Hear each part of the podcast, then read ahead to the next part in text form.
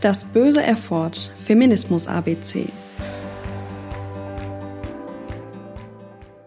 Als fluid oder genderfluid beschreibt man Personen, deren Geschlechtsidentität sich verschiebt oder flexibel verändert, statt anhaltend gleich zu bleiben.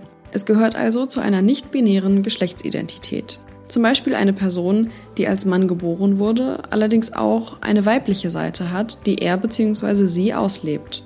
Dies bedeutet nicht, dass die Person ihr Geschlecht dauerhaft wechselt, sondern es gibt zum Beispiel männliche Phasen und weibliche Phasen. Wie häufig sich die Geschlechtsidentität ändert, ist sehr individuell.